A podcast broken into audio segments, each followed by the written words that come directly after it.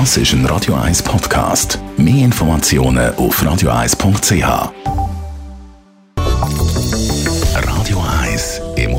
Immobilienwerkstatt. Michi Blaser von der Immobilienwerkstatt. Wir reden wieder einig über Makler und vor allem über denen ihre Provision. Was kostet eigentlich ein Makler an Provision? Das ist sehr unterschiedlich, je nach Region in der Schweiz und je nach Ausansatz. In der Region Zürich sind das so 2 bis 2,5 Prozent vom Kaufpreis, wenn es um Kauf geht, nicht um Vermietung. 2 bis 2,5 Prozent. Das tönt natürlich zuerst mal noch nicht viel. Ja, 2,5 Prozent ist ja nicht. Wenn man es dann ausrechnet, was das betragsmäßig ausmacht, ist das doch ein stolzer Betrag. Äh, da muss man ein bisschen verstehen und das können einordnen, wieso dass die, die Honorare doch relativ hoch sind. Das ist nämlich, dass die, die Honorare rein erfolgsabhängig geschuldet sind. Sprich, nur wenn verkauft wird, verdient der Makler sein Honorar. Das heißt, das Honorar muss auch ein gewisses Ausfallrisiko decken und muss, muss das Risiko decken, dass ihm der Auftrag gekündigt wird. Ein Maklervertrag ist immer ein einfacher Auftrag, der jederzeit entschädigungslos kündbar ist. Gegen das Risiko muss er sich ein bisschen absichern und das muss er natürlich äh, ein Stück weit auch damit machen, dass die Honorare, die er auch äh, vereinnahmen kann, äh, weil er Erfolg hat, dann einen gewissen Ausfall auch decken mögen. Was macht für dich einen seriösen, guten Makler aus? Ein guter Makler ist sicher ein, ein, ein fairer Partner, das ist mal wichtig, der äh, kein Eigeninteresse hat, mit Ausnahme davon, dass er sein Honorar verdienen will.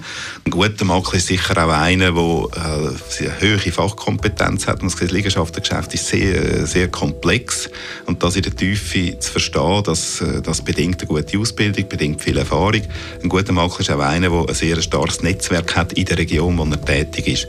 Es funktioniert nicht, dass man meint, man hat eine tolle Marke und da ist man kompetent, einfach in jedem Markt, in jeder Region, das, das geht nicht. Man braucht wirklich fundierte örtliche Kenntnisse, muss die Player kennen äh, und nur so ist man in der Lage, zum Beispiel ein Preisniveau zu definieren, eine Zielgruppe zu definieren und, und den Verkauf wirklich auch gut zu führen. Gibt es irgendwelche Labels, wo man zeigen, der ist äh, irgendwie angebunden, der ist in der Verantwortung, der ist sicher nicht unseriös.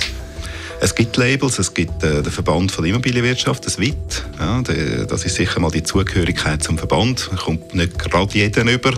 Äh, dann gibt es äh, die Maklerkammer vom Verband, auch das ist ein Label. Es haben viele probiert, so ein Label aufzubauen. In der, in der Praxis sind die aber nicht von einer grossen Bedeutung, jetzt mit der Ausnahme vom, vom SWIT vielleicht. Dort hilft nur eins, das, das ist mit diesen Maklern reden, Kontakt aufnehmen, die besuchen, schauen, wie sie arbeiten. Das Bauchgefühl hilft da relativ gut. Am Schluss muss das Vertrauensverhältnis sein. Was einem am besten schützt, ist immer, dass jeder Maklervertrag nochmal ist ein einfacher Auftrag, jederzeit kündbar. Wenn man da ein schlechtes Gefühl hat, dann langt das Telefon und dann ist die Sache beendet. Radio 1 Immobilienwerkstatt. Auch als Podcast auf radio1.ch.